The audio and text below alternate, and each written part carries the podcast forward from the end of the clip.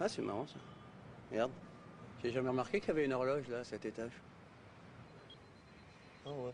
Non, Je vais pas très à l'heure, hein, parce qu'il y passe 0 heures et 30 minutes. 29 minutes. 29. 28 minutes. 28. 27 minutes. En plus, c'est des minutes un peu rapides. Hein. On dirait des secondes, carrément. S. Eh, c'est une bombe Eh, c'est une bombe, ça Une bombe Eh, bombe, Et bah c'est parti. Et bonjour et bienvenue dans Deux tickets s'il vous plaît, l'émission cinéma. euh, cinéma. Cette semaine, je suis avec Monsieur Benoît. Comment ça va Benoît? Euh, Ça va très très bien Mathias.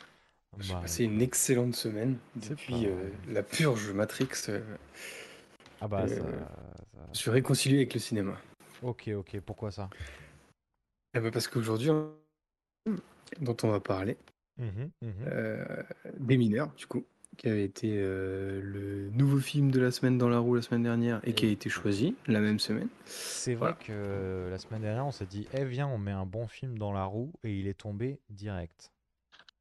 Donc ça fait vraiment plaisir, parce que Des mineurs, c'est un film qui est sorti en septembre 2009, qui fait 2h04, réalisé par Catherine Bigelow, avec Jeremy Renner, Anthony Mackie, Brian Gera... Gerati, Gerati, on va dire Gerati. Euh, et de quoi ça parle? Eh ben, ça parle d'une d'une unité de déminage américaine euh, qui, se, qui, qui, qui a pour mission de désamorcer des bombes dans les quartiers civils ou sur les terrains de guerre à Bagdad, donc pendant les, euh, les, les, euh, la période d'occupation euh, américaine euh, en Irak, dans, dans tout ça. Qu'est-ce que t'en as pensé comme ça en quelques, en quelques phrases? Que j'avais déjà vu euh, avant de le proposer. Mhm. Et euh, moi j'adore ce film, je le trouve vachement intéressant. Je trouve que visuellement il est très très intéressant parce que euh, on va détailler ça plus tard, mais il y a un côté euh, proche des personnages, un côté quasi Mhm. documentaire Ah oui, qui est vachement intéressant. Je trouve que les personnages sont vachement travaillés et euh, ouais en termes de réal il y a des plans qui restent en tête. Moi il y a des il y a, il y a vraiment bah, un ou deux plans de ce film que j'oublierai jamais. Euh, Ouais, il y, a- il y a des situations où j'ai revu le film et je, je savais exactement parce que je m'en souvenais, ça marque. Oui. Euh, voilà. Euh, toute la, hum, ah, c'est un film de guerre, donc beaucoup de films de guerre sont anti-guerre. Et ce film-là réussit à être un peu entre les deux. C'est-à-dire que ça va nous présenter des héros, mais des héros qui ont, des, ont chacun, quel que soit le personnage qu'on va rencontrer dans le film, chacun des, des problématiques et qui sont un peu complexes à aimer et, euh, Oui, et, oui, il y en euh, a certains qui sont euh, pas loin d'être antipathiques. hein. Voilà, c'est ça. Mais, mais pour autant, on me montre des gars qui sont, qui sont formatés à la guerre, mais en même temps, c'est quand même des héros. Parce que euh, dans ce qu'ils font, euh, je vois peu de choses. euh, Enfin, on le détaillera plus tard, mais voilà, c'est des personnages complexes. Et en fait, j'ai du mal à embrasser le fait que je les aime à 200%, mais pour autant, il n'y a aucune chose qu'on me montre qui me fait les détester. Du coup, il y a une espèce de dualité qui est vachement intéressante et qui est superbement mise en avant dans le film, de Mhm. par euh, la réalisation et aussi par la narration. Parce que le film va nous accompagner dans la découverte de leur quotidien, mais aussi de ce qu'ils sont eux, chaque personnage. Et ça, c'est vachement, vachement cool. Quoi. Non, je trouve que c'est vraiment un super film. Ouais, c'est vraiment un super film. Je trouve qu'on trouve tous les bons, euh, les bons euh, gimmicks de films de guerre, donc euh, de la tension entre deux, entre, entre deux armées. on a des moments de tension, des moments de questionnement humain, des moments de, de un peu bravoure sociale. On a, on a tout ce qu'il faut pour faire du, du bon film. Moi, ça m'a fait un peu penser forcément à American Sniper qui a pareil ces mêmes gimmicks là de, de je vis pour la guerre mais en même temps je vis pour ne pas faire la guerre enfin je l'ai trouvé vraiment très très cool donc comme je le disais on a on a de la tension on a des moments très stressants des moments très chaleureux aussi des moments où ça cogite fort fort fort Donc il y avait vraiment tout ce qu'il fallait. Moi, j'avoue, film de guerre, j'aime bien. Euh, mais c'est pas les premiers euh, sur lesquels je vais voir, sur, sur lesquels je vais. Et, euh, et non, ça a très très bien marché. Euh, Kathleen, Bi- Catherine Bigelow, c'est celle qui a fait euh, ta, ta, ta, ta, Zero Dark Thirty, qu'il faudrait que je vois à l'occasion, qui apparemment est très très bon. Et toi, Ouais, tu m'avais Catherine, parlé de Détroit, toi. Catherine Bigelow. Bah moi, je veux voir Détroit parce que j'ai pas vu Détroit. Euh, mais ouais, moi j'aime beaucoup le cinéma de Catherine Bigelow parce que elle- c'est la réalisatrice qui a fait Point Break. Moi j'aime bien Point Break. Euh, et grâce à toi, j'ai pu découvrir la semaine cette semaine, j'ai découvert K19, euh, Très, très le bon. piège des profondeurs, qui est, euh, je trouve aussi un excellent film. Ah ouais, ouais, très très bon. Et c'est rigolo. de- du coup, j'ai revu Point Break, j'ai regardé K19 pour découvrir, et j'ai revu Des mineurs. Et c'est vraiment marrant de voir que dans sa filmographie, euh, elle est très intéressée par euh, l'armée. Mhm. puisque dans les, enfin, l'armée ou euh, la police ou l'autorité, Mhm. en fait, mais pas euh, la dualité et les confronter à, à une espèce de d'addiction à l'adrénaline et tout, quel Ouais, que soit le, ouais, film dans lequel, euh, sur lequel elle travaille. Donc, euh, c'était vachement marrant de voir euh, plusieurs films de la réalisatrice. Et pff, des trois, c'est vraiment trois super films, quoi. Donc, donc ouais, des trois, ça m'intéresse fortement parce que je n'ai jamais été déçu quand j'ai regardé un film de Catherine Bigelow. Donc, Donc on, on y va, quoi. On y va, on y va. Je te propose, avant de démarrer le, le résumé du film, de, de se mater une petite bande-annonce. Et vous, le cosmonaute? Oui, monsieur.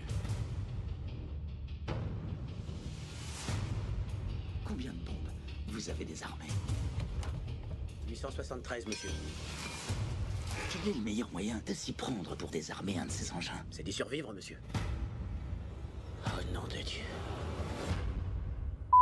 Ok, c'était une super bande-annonce. Merci beaucoup. Euh, Est-ce que tu es toujours là, Benoît? ah oui, je suis là, je suis là, il n'y a pas de souci. Ah, je- je- j'ai eu peur que tu, tu étais happé par, euh, par la bande-annonce ou par euh, la faiblesse de ta clé 4G. Ah oui, on, remer- on remercie. euh, alors, on remerciera euh, ma copine qui a permis euh, la réalisation de ce podcast, mais on remerciera surtout euh, l'incompétence de Bouygues Télécom Ah, à maintenir un réseau stable. Voilà. Merci. à- Euh, merci à- Du coup, il y aura, petite- il y aura peut-être des petits moments de flottement. Oui, c'est c'est- voilà. Vous pouvez appeler le 1014, c'est le numéro de Bouygues Télécom pour vous plaindre. Et donc pas merci à eux. Euh, donc le film euh, des mineurs s'ouvre euh, à Bagdad, tout simplement. Il s'ouvre par euh, directement une, une mission de désamorçage. Ouais, Euh, on va nous présenter une. Bah, une, un peu une routine de désamorçage, quoi. On va voir comment est-ce qu'ils procèdent pour, après avoir identifié une bombe. Donc, ils vont envoyer un petit robot. Ils, ils envoient Wally pour détecter la bombe. Une fois que Wally, Wally a dit oui, c'est une bombe, là, on y emmène un, on y envoie un gars. Un gars qui, putain, il faut, faut y aller, je pense. Mais, Bah, en fait, euh, il- dans la scène, c'est c'est plus. Il renvoie Wally, sauf que Wally, il est cassé. Et, Oui. euh, et du coup, euh, voilà, le, le, le bonhomme Michelin, dans sa combinaison de protection de démineurs, Mhm. il faut qu'il y aille parce que Wally, il est cassé. Il est cassé, donc il, il y va. Donc là, on est, on est présenté directement. Alors attends, je me mets les persos en tête, puisque c'est un groupe de trois. euh, Alors, si je dis pas de bêtises, les persos, c'est Thompson, qui est joué par Guy Pearce. C'est Sandborn, Exact. qui est joué par Anthony Mackie. Et c'est euh, Ed, Ed, euh, Edgridge. Eldridge. Eldridge. Eldridge, joué par. par Je ne connais pas le nom de l'acteur. Brian Girard, Girati. Girati Voilà. Bon, appelez-le euh, Brian. Brian. Brian. Donc on a euh, Sandborn, euh, Eldridge et Thompson qui sont qui forment une équipe. Donc on a euh, Sandborn, c'est un peu c'est le sergent. Donc c'est quoi? C'est ça va être celui qui va donner un peu les la directive, les directives? Euh, non, je crois que c'est plus le démineur, donc c'est plus Thompson qui donne les directives, mais par contre, oui, on voit vraiment que, que, euh, Sandborn, il a une âme de leader où il réfléchit Ouais. à vachement de trucs, ouais. euh, il, a, il est force de proposition, il communique beaucoup. Oui, oui, oui. euh, voilà. Mais c'est un peu. En fait, on est, ah, on est directement intégré à cette équipe. Donc euh, la réalisation va avoir un truc très intimiste de on est caméra épaule, ça bouge beaucoup, euh, on est dans leur quotidien ouais. quoi. Carrément. Et en, et en même temps, euh, ils ont, au début, ils ont l'air un peu à la cool. Ah bah, ils savent ce qu'ils que- font, hein, vraiment. euh. Voilà, ça, ça désamorce des bombes en plein bas de gade, mais euh, voilà, c'est un peu, ça se fait des vannes, ça se marre. Ouais, ouais, ouais, c'est plutôt détente, c'est plutôt détente. Du coup, euh, on va avoir Thompson qui est le démineur qui va aller se. Wally est pété, donc c'est lui le démineur, il y va. Ça se passe plutôt bien. Ça se passe bien que- euh, jusqu'à ce que le boucher décide d'ouvrir son étal, C'est ça. euh, Donc, en fait, téléphone à la main, Voilà.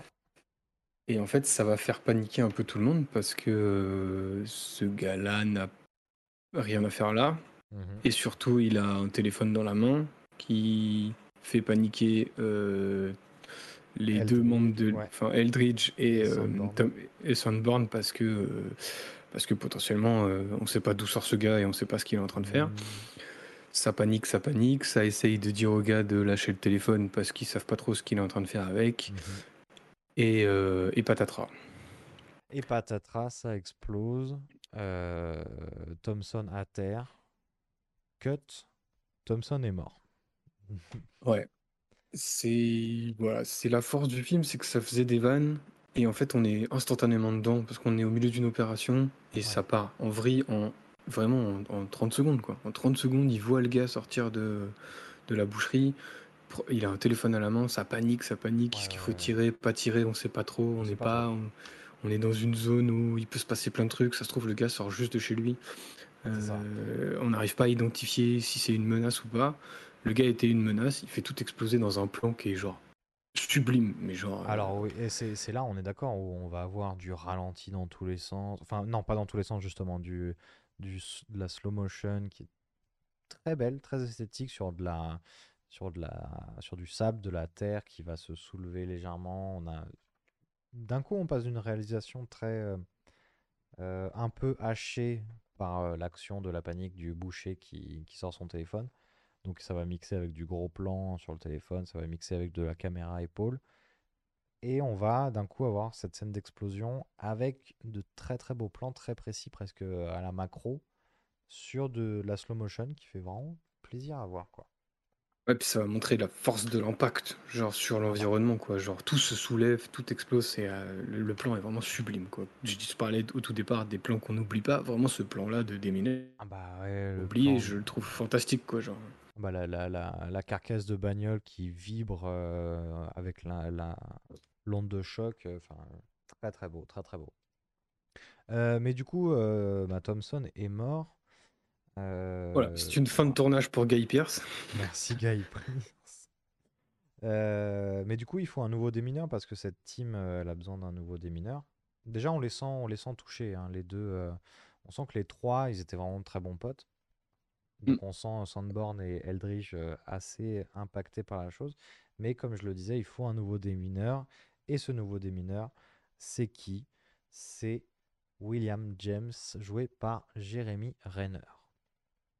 Ouais, c'est ça. Et en fait, euh, là encore, en termes de réal, c'est vachement intéressant parce qu'on va avoir. euh, du coup, on sort de l'aspect intervention pour rentrer et on rentre directement dans euh, remettre la chaîne d'identifi- d'identification dans une espèce de boîte.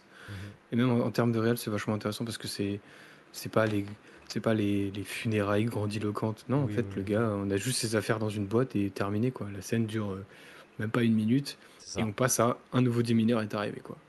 C'est ça. on Et du sent coup, c'est c'est un peu brutal pour le spectateur quoi. C'est genre bam bam bam quoi. Bah, euh, c'est ça, c'est un peu dur parce que du coup, il faut se recalibrer, il faut se, faut se refaire, mais euh, on enchaîne quasi directement sur une, euh, sur une mission avec ce nouveau, avec euh, William James. Il me semble qu'on enchaîne directement avec euh, une fois les euh, commémorations un peu expédiées. On enchaîne sur une mission et le gars, il est là, il, il montre qu'il il est chaud, quoi. Il a le sang chaud. Ouais. Donc le film va nous indiquer que euh, il reste 38 jours à cette unité Oui. avant, euh, avant, un- comment ça s'appelle Alors ils appellent ça une rotation. Donc je suppose Une que, rotation, euh, je suppose que l'unité doit rester un certain temps pour pouvoir ensuite euh, être remplacée par une autre. Ouais, voilà, c'est ça. Et Et du coup- coup, il reste 38 jours. C'est ça. Voilà, 38 donc une jours. information sur la durée de, de, leur, Ouais. De leur mission. Et ouais, euh, et directement, euh, bah, nouvelles interventions dans une ruelle à Bagdad. Et, euh, et comme tu dis, le gars, le gars il en impose. Quoi. Il- Il en impose, voilà. c'est-à-dire que Wally, lui, ça l'intéresse pas. Il tombe sur une mine et non, ils, ils- sont en mission d'intervention pour désamorcer une mine. Wally, ça l'intéresse pas. Lui, il met la combi, il y va direct. Ouais, puis c'est surtout, euh, en fait, ils savent pas trop où ils arrivent, ils savent pas trop où est la bombe. Lui, il est là en mode genre, on n'en voit rien du tout, euh, on va directement y aller. Euh, il traverse la rue en plein milieu de la rue. Il Hmm. envoie des fumigènes où ses potes derrière, ils peuvent même plus voir où il en est. Alors ça, j'ai Enfin, v- vraiment, ça j'ai pas compris co- d'ailleurs. Oui, le cowboy, le- carrément le cowboy. Le mais- cowboy qui débarque, quoi. genre. Mais du coup, j'ai pas compris cette histoire de fumigène, c'est-à-dire qu'il il, il s'avance tout seul avec forcément son Sandborn et Eldridge qui, qui surveillent, mais là il balance du, fu- du fumigène pour faire un écran de fumée et du coup se retrouver seul. J'ai pas compris. J'ai pas compris ce move. Bah, en fait, j'aurais compris si il s'était approché de la zone, mais en fait, il y a des mecs à couvert. Enfin, il y a une autre équipe, donc l'équipe qui les a appelés, qui a appelé des mineurs, qui est en fait cachée euh, derrière un Ouais. espèce de muret. Il va leur parler pour dire, bah, un peu plus loin, au milieu de la rue, il y a une grenade. Mais la rue, elle, a un- enfin, elle fait une certaine taille, quoi. Donc en fait, il balance des fumigènes. Euh, à la radio, euh, ça panique, ça panique, et lui, il est là en mode c'est pour faire une diversion. Donc j'imagine que c'est pour pas que les ennemis le voient, même si ça fait gros cow-boy, euh, je comprends un peu l'idée. Mais en fait, euh, il y a ce côté fumigène. Peut-être qu'en fait, il essaye de faire démarrer des gars, essayer de faire des tirs, j'en sais rien. Je sais pas. Je sais pas, Mais mais. euh, ouais, c'est particulier. Bon, ça plaît pas trop à ses potes. Non, non, euh, Sunborn et Eldridge, qui eux sont habitués avec euh, Guy Pierce à communiquer, euh, là c'est un peu délicat, quoi. C'est un peu délicat. Donc au- aussi, on fait comprendre au spectateur que le gars a, a le sang-froid et qu'il est, qu'il est là, quoi. Euh, puisque il va avoir sur son trajet vers la bombe un taxi qui va lui foncer dessus. Mais il va y aller, il va dégainer le, son gun, ne pas bouger de la trajectoire du taxi et euh, intercepter ce, ce taxi, euh, gun contre taxi. Donc il n'y a pas de tir, il n'y a pas de... Ça tire pas directement, mais là, direct, on a une première scène de forte tension entre le taxi qui lui fonce dessus, qui s'est arrêté devant lui, lui qui le, qui le met en joue. Et plus ça va, plus le dialogue entre les deux, entre le chauffeur de taxi et William euh, James, euh, plus le dialogue va être tendu, plus ils vont se rapprocher, plus ils vont se menacer, jusqu'au euh, départ du taxi en marche arrière. Donc moi je trouve une scène très très cool qui d'emblée qui d'emblée te, te crée, enfin te pose un personnage quoi, je trouve. Ouais, bah ça pose, ça pose.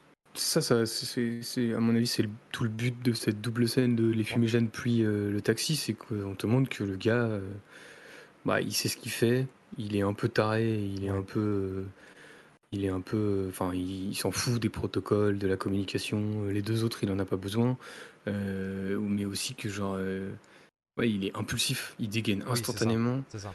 Et, et quand tu disais genre, il... enfin, le ton monte, c'est il y a que lui qui parle, il parle en anglais, on sait même pas si le gars en face comprend l'anglais, Mhm. euh, le, parce que le, le, il ne, ne dira pas un seul mot. Euh, Tout va passer par le regard, ça va se jauger, mais comme j'ai rarement vu quoi. Il y, a une ten- il y a une tension assez folle de ça va partir en vrille. Euh, il se met à tirer pour faire reculer le gars qui a pas l'air de comprendre ou qui fait semblant de pas comprendre ou j'en sais Ouais. rien mais genre euh, et, euh, et ouais ouais et, et c'est exactement le même délire qu'avec le boucher mais sur une scène beaucoup plus longue et beaucoup plus de tension où est-ce que c'est une menace ou est-ce que c'est juste un mec qui s'est perdu quoi C'est ça.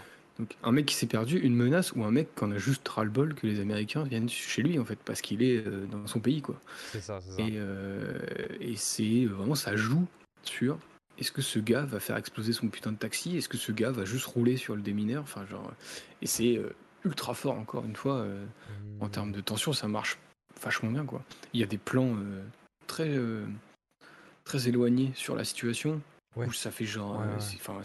c'est- zone de guerre, et là, ouais, ça, ça peut, ça peut, on sent, enfin, je sais pas, moi j'ai eu l'impression que ça pouvait vite partir en vrille, quoi. Oui, oui, carrément, carrément. Bah, tout, le, tout le long de la scène, tout le long de la scène.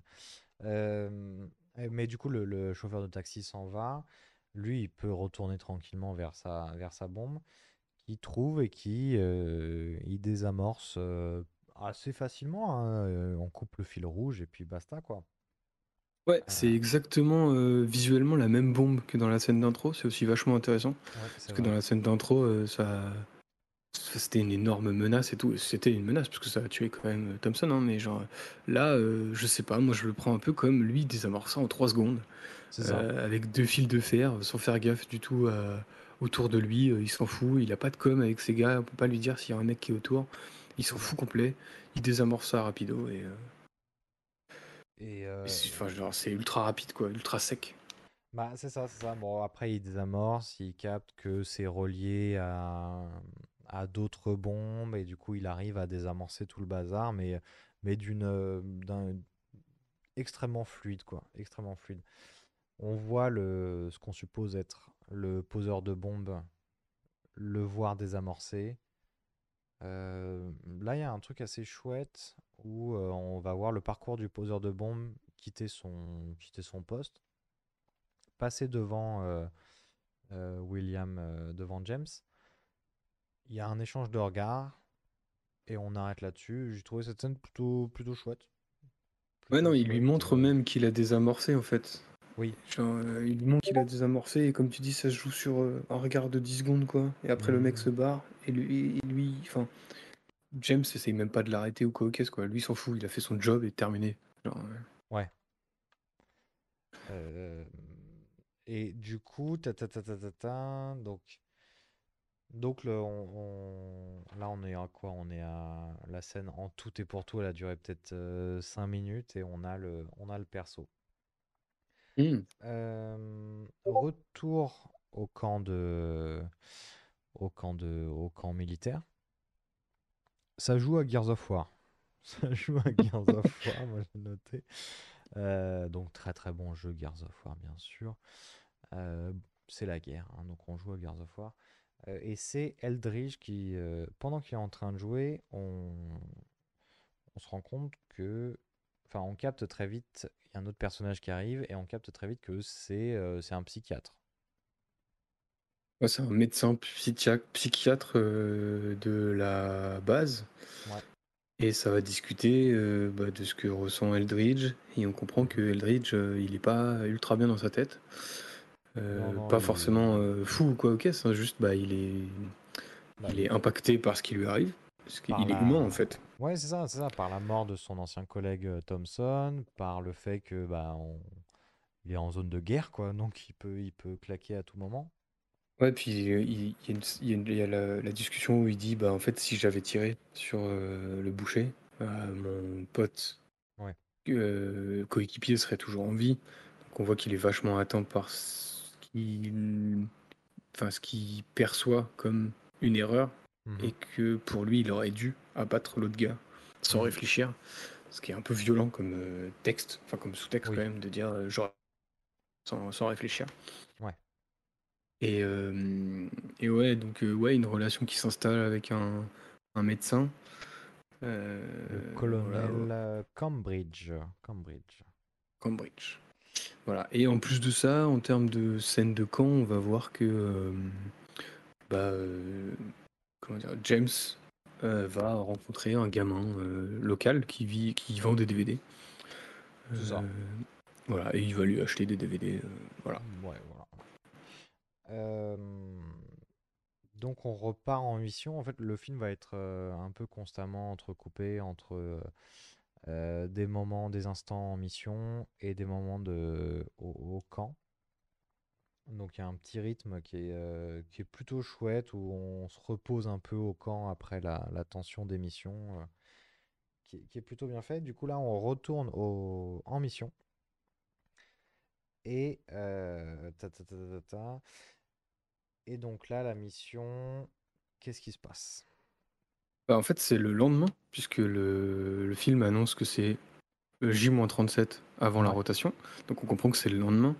Moi, je trouve ça vachement intéressant parce que ça montre que c'est leur quotidien en fait. Tous les jours, ils ont affaire à ce genre de truc où ils mettent leur vie en danger, quoi. Ils vont au bureau, quoi.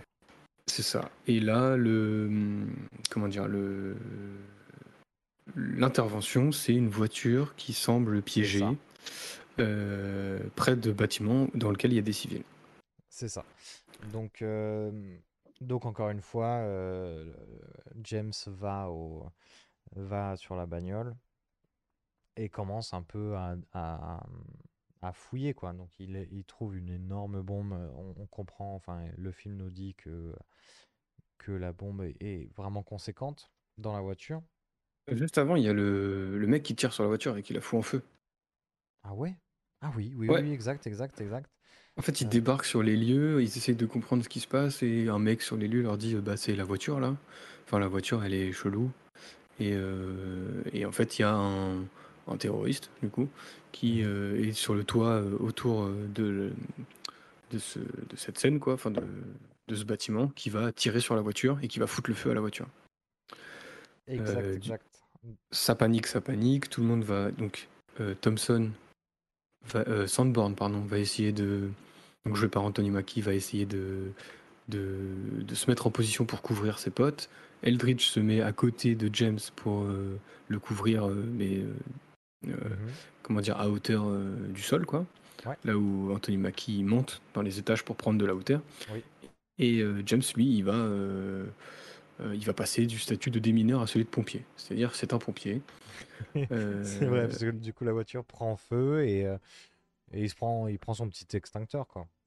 Voilà, petit extincteur, euh, il essaye de- d'éteindre la voiture pendant que les autres essayent de rattraper le, le terroriste. Euh, voilà, lui il panique pas, il, enfin, il est toujours tranquille. Euh, Ouais. C'est tout. Voilà. Le lundi, c'était petite bombe dans les ruelles de Bagdad. De Bagdad. Là, il éteint de la voiture. euh, c'est mardi matin, tout va bien. mardi quoi. matin. C'est mardi matin. du coup tout le monde est bien posté. Il y a un- il y a Sandborn qui remarque un mec sur un autre bâtiment, sur un autre toit, qui le filme.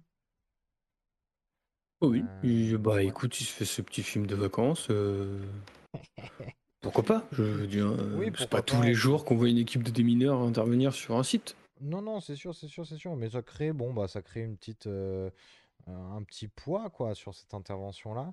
Et On puis c'est a, surtout que quand Sandborn essaye de faire coucou au caméraman, pas de réponse. Il n'y a pas de coucou. Non, il- c'est vrai qu'il y a pas de- C'est vrai que ça se fait des coucous. Il fait coucou aussi à des gars qui, qui l'observent sur une, sur une. euh, Alors, je pense que je veux dire de la merde, mais bon, on va dire le haut d'une mosquée. Euh, comment ça s'appelle? Un minaret. Minaret, merci beaucoup.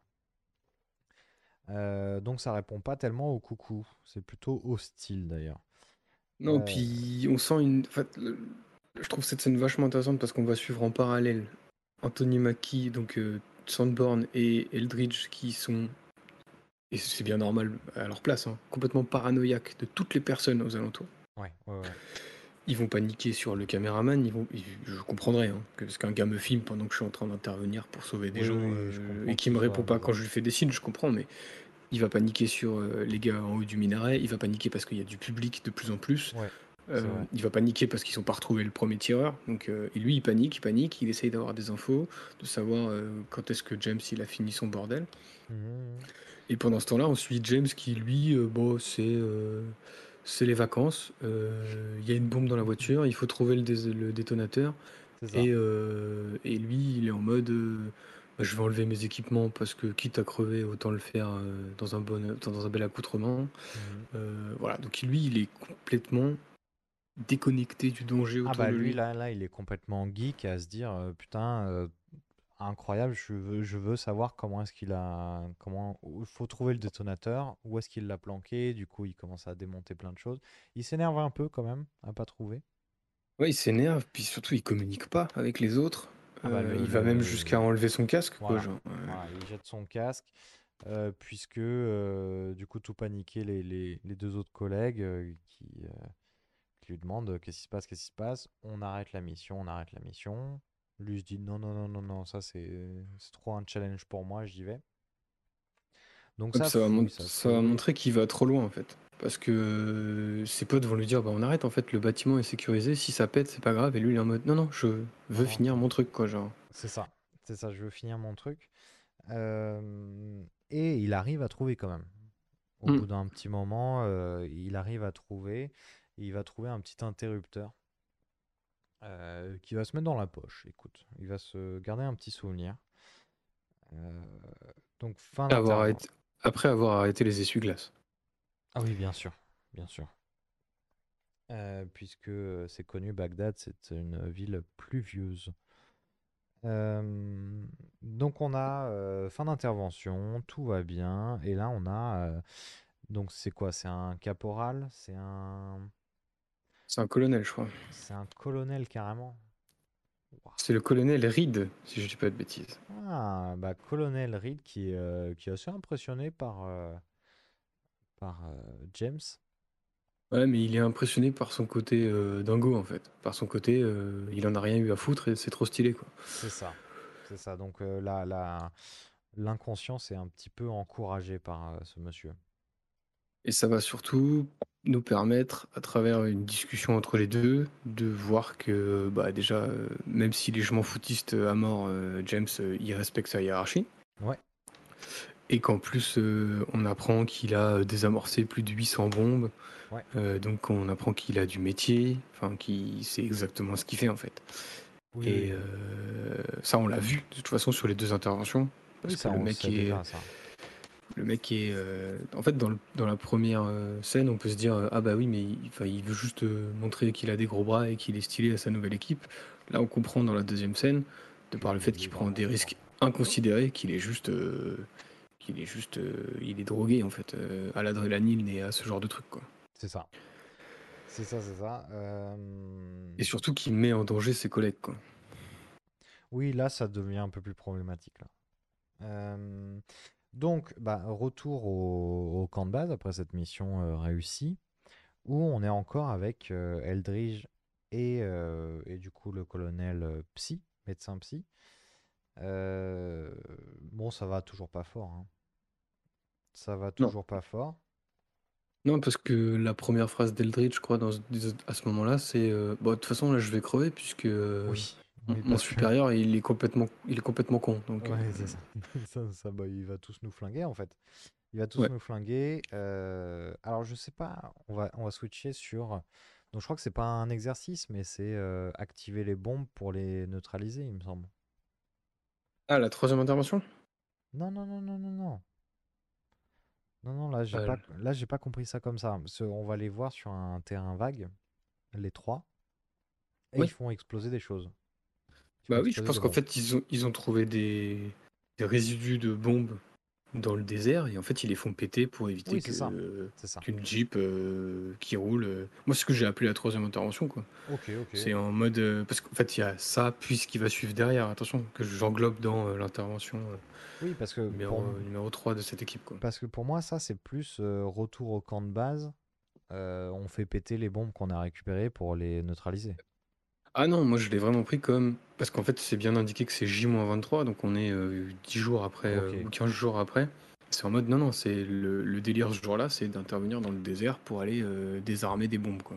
En les faisant péter. Et ben, euh, du coup, Sandborn, il a une drôle de réflexion sur cette Oui. intervention.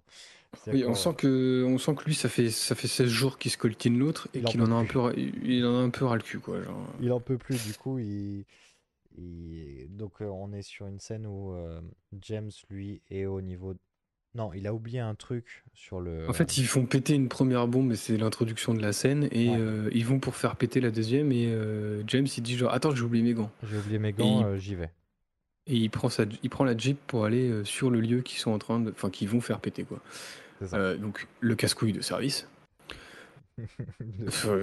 Voilà le casse-couille parce qu'il a, en plus il- je trouve que Jérémy Renard, Jérémy Renard est incroyable dans le film, mais à ce moment-là il joue vraiment le, Ah ouais, le connard, le connard arrogant Ah euh, ouais, le parfaitement fait. en mode j'ai oublié mes gants. euh, une fois qu'il arrive, donc il fait perdre du temps à tout le monde. euh, et, et surtout une fois qu'il arrive et qu'il récupère ses gants, on le voit au loin qui fait genre j'ai retrouvé mes gants comme un gros tocard quoi. Voilà. Et du coup pendant ce temps-là, Sandboard et Eldridge discutent un peu et euh, ils se posent des questions. Bah, Sandborn, il se dit, euh, bon, pff, des accidents, ça, ça arrive assez souvent, surtout en temps de guerre, quoi. Donc il fait sans trop, sans trop le, sans trop le, sans le dire clairement, il fait un peu la propale de, bah, de, de faire péter, euh, de faire péter euh, James quoi.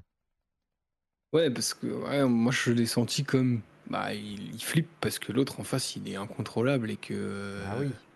Ah Lui, oui, il est un peu contrôle fric du. Enfin, du, du côté euh, communication, équipe. Et l'autre, il, il Mhm. écoute rien, donc euh, il va les mettre en danger, quoi. Et complètement, complètement. Et puis en plus de ça, avec la scène de Owen qui flippe de, de James, on...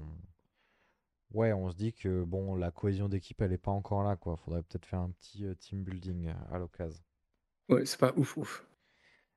Bon, du Euh, coup, il décide de prendre la Jeep pour partir en team building dans le désert. euh, oui, exact, exact, exact. Euh, Entre-temps, ça rechatche un coup avec le gamin qui vend des DVD. euh, des liens secrets, quoi. Des liens secrets avec ce gamin euh, qui s'appelle Beckham, comme le joueur de foot. Exactement. Et justement, ils vont se faire une petite partie de foot, euh, euh, James et euh, Beckham. Mais effectivement, ça file. euh, Ouais, petit road trip. euh, Petit road trip dans le désert où ils vont croiser euh, un, un deuxième euh, camtar et, euh, et une équipe euh, qui ont l'air d'avoir des soucis avec leur camtar. C'est ça. Et en fait, on apprend. euh, donc, ils sont en tenue euh, locale. Ouais. Donc, euh, et on, donc, euh, ça, ça- ça flippe un peu au début de se dire Bah ami oui, ou euh, ennemi. en temps de guerre, c'est toujours un peu stressé. C'est toujours un peu stressé. Il se trouve que c'est euh, Ralph euh, Fiennes qui est euh, Voldemort. Voldemort qui, est, euh, qui a une équipe. qui a une équipe. Et donc, c'est quoi Ils vont rapporter des. c'est un genre de tueur à gages en vrai. Enfin, c'est un genre de chasseur de primes. Ouais, c'est ça. Et l'idée, c'est que ils sont en panne. Oui, euh, faut changer le pneu, quoi. Faut changer le pneu. Donc, ils demandent de l'aide à l'équipe, euh, à la Bravo Company, qui est l'équipe de James, machin et bidule. Mhm. Et euh, ça discute, euh, voilà, nous on fait ci, nous on fait ça, Oui, mais attends, on n'est blablabla. pas, on n'est pas en temps de guerre là par hasard? Si, et c'est à ce moment-là qu'un sniper caché Mhm. dans une toute petite maison décide de- d'abattre le gars qui changeait la roue Non, pas cool. au hasard. Pas cool. Euh, donc euh, il y a un mort, ça panique, ça panique, ça se cache derrière des rochers. Mhm. Et euh, Voldemort, en plus d'être un super sorcier, Mhm. euh, c'est Ouais, un sniper euh, d'élite. Ah, ah bon? Mm. Ok. Bah, parce Du que coup, moi, je trouve que ça s'est euh, pas trop ressenti. Oui, non mais c'est parce qu'en fait il a le matos. Je dis ça ah pour oui, ça. d'accord, il a le matos. Bon, c'est c'est comme euh, porter des vannes, c'est pas savoir faire de skate, quoi. Exact. Son- il sort son plus beau sniper, il va se caler en haut de la colline et, euh, et il prend une balle dans la tête. c'est ça. C'est ça, c'est ça. Donc, faut prendre la suite parce que là, on a un sniper qui nous menace. Ils savent où est-ce qu'on est. Donc, faut prendre la suite. Là, ça va être euh, Sunborn. Qui... Non, d'abord, il y en a un autre qui essaye, je crois. Et bon, ils se font shooter euh, à la pelle. Euh, ils Ouais, sont- voilà, mais en fait Sunboard il va prendre les choses en main, il va se mettre au poste de tireur d'élite, enfin, au poste de sniper et, euh, Et James, comment il va se mettre au. euh, au poste d'observateur. Je sais plus comment ça s'appelle, mais euh, c'est tout le. C'est toute la config de American Sniper où ils sont deux, un observateur et un sniper. Oui, le gars lui donne les infos de ce qu'il voit et de où il doit tirer. Et euh, Sandborn, lui, il doit euh, bah, abattre des mecs. Quoi. Donc ça se passe pas très bien, il tire pas forcément au bon endroit. Non, non, c'est c'est un peu Euh, laborieux. Euh, et à couvert, on a toujours le petit euh, Owen euh, Eldridge là. Ouais, donc en fait, Eldridge est à couvert avec ce qui reste de l'équipe de Voldemort, c'est-à-dire pas grand monde. Pas grand monde, hein, pas grand monde. hein. Pas grand monde, pas grand monde. Euh, pendant ce temps-là, euh, duel de sniper. Euh, moi j'adore les duels. J'adore les duels de sniper. sniper. Voilà, donc moi j'étais en mode c'est parfait, donnez-moi euh, donnez-moi tout ce que vous voulez. Donc euh, ils vont réussir à abattre des mecs Mhm. euh, dans la baraque. Euh, et, euh, Bah, on et ils vont sent- rester. On sent Oui. un petit, un- une complicité hein, qui commence à arriver entre. Enfin, C'est-à-dire qu'on met de côté nos différents et puis allez, chut, on a un objectif commun, euh, Sandborn et James, on se focus. Et Ouais, mais c'est euh, surtout que James, il est, il- enfin, il change pas de personnalité, mais il change complètement d'approche. C'est-à-dire que c'est pas son moment. Il est pas en train de désarmer des bombes. Le conflit est différent. Du coup, il est pas dans. ce- Enfin, c'est un mec de l'armée, hein, attention. hein. Donc, il est pas non plus paumé et tout. hein. oui, oui. Mais il fait preuve de sang-froid, mais euh, ça blague plus. Parce que c'est plus lui qui a les cartes en main, c'est l'autre qui tire. Et que euh, du coup, ça donne les infos clairement, ça communique, ça Ouais. ne rigole plus, euh, Ça fait plus de vannes. Et, et surtout, ça se fait confiance parce que pendant qu'ils sont en train d'essayer d'abattre les terroristes, derrière, euh, derrière eux, Mhm. donc à un endroit où ils ne peuvent pas, euh, dont ils ne peuvent pas voir, mais que Eldridge lui peut voir, euh, arrive un mec armé qui va pour leur tirer dessus. Mhm. Et à ce moment-là, c'est vachement intéressant parce qu'on sait qu'Eldridge, il a déjà regretté de pas tirer, mais qu'il est un peu instable. Ouais. Enfin, pas euh, dans le sens péjoratif du chose, mais que c'est, il n'est pas, euh, Non, toujours, euh, pas au toujours, fait de ce qu'il doit faire et de ce que son cerveau lui dit de faire. Quoi. C'est ça, c'est ça. Et, et entre-temps, on voit que la fatigue, parce que ça dure un petit moment ce duel de sniper, c'est tout ce qui est rigolo sur les duels de sniper, c'est que ça fatigue et on sent que Owen et Eldridge, ils commencent un peu à être fébriles, un peu à paniquer. Et moi, j'ai adoré le moment où, les moments où, où James, bah, il s'occupe de soutenir Sandborn, mais aussi il va aller donner un coup de main à Eldridge. Il y a une équipe qui se crée, je trouve. Ouais, mais c'est surtout là où je trouve l'approche vachement intelligente, c'est que euh, à aucun moment le film remet en question qu'il qu'il a pas besoin de, des autres gars en fait. Il fait tout tout seul et il communique pas, mais il a quand même besoin des autres gars pour le couvrir et tout Oui. dans les interventions précédentes. Mhm. Là ici, il est avec Sandborn. Sandborn a besoin de lui pour lui donner les infos si ça bouge en face. Et Mhm. du coup, il, il va, comme tu dis, il va aider Eldridge, mais dans un délire où il est en mode, en fait, je peux pas venir t'aider physiquement. Mais par contre, j'ai une confiance aveugle en toi et juste fais ce que tu Mhm. Genre, je peux pas te dire ce que tu dois faire. Et c'est, c'est, enfin, c'est vachement, je trouve que c'est vachement bien fait.